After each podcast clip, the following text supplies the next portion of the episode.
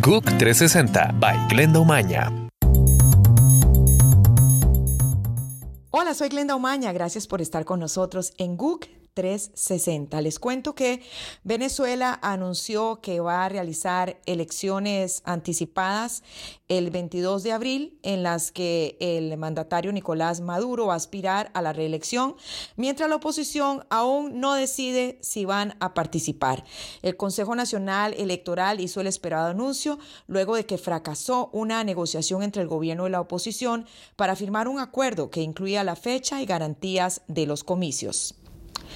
La guerrilla del Ejército de Liberación Nacional en Colombia anunció que a partir de este sábado 10 de febrero va a realizar un paro armado de tres días en Colombia, en represalia por el congelamiento de los diálogos de paz con el gobierno en Quito.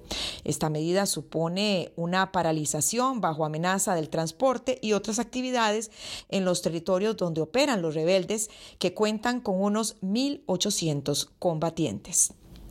Según informó las Naciones Unidas, los hondureños están anuentes a buscar una salida a la crisis política derivada de las elecciones de noviembre que llevaron a la reelección del presidente Juan Orlando Hernández. Los enviados de la ONU se reunieron con miembros de una comisión de la alianza. Sin embargo, ni el expresidente Manuel Zelaya ni el excandidato Salvador Nasralla asistieron a la cita. El Congreso estadounidense tiene hasta hoy a la medianoche para votar el proyecto de presupuesto y evitar un nuevo cierre del gobierno federal. Los líderes de la mayoría republicana y la oposición demócrata sellaron el miércoles un pacto de dos años.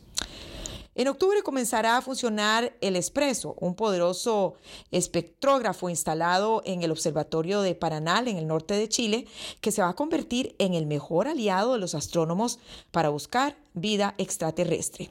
Esta región tiene uno de los cielos más limpios del planeta con características favorables para la observación del espacio, por lo que allí se ubican los mayores observatorios. Se estima que para el 2020 el 70% de la infraestructura astronómica del mundo se concentrará en Chile. Soy Glenda Umaña en GUC 360. Muchas gracias por estar con nosotros. GUC 360 by Glenda Umaña.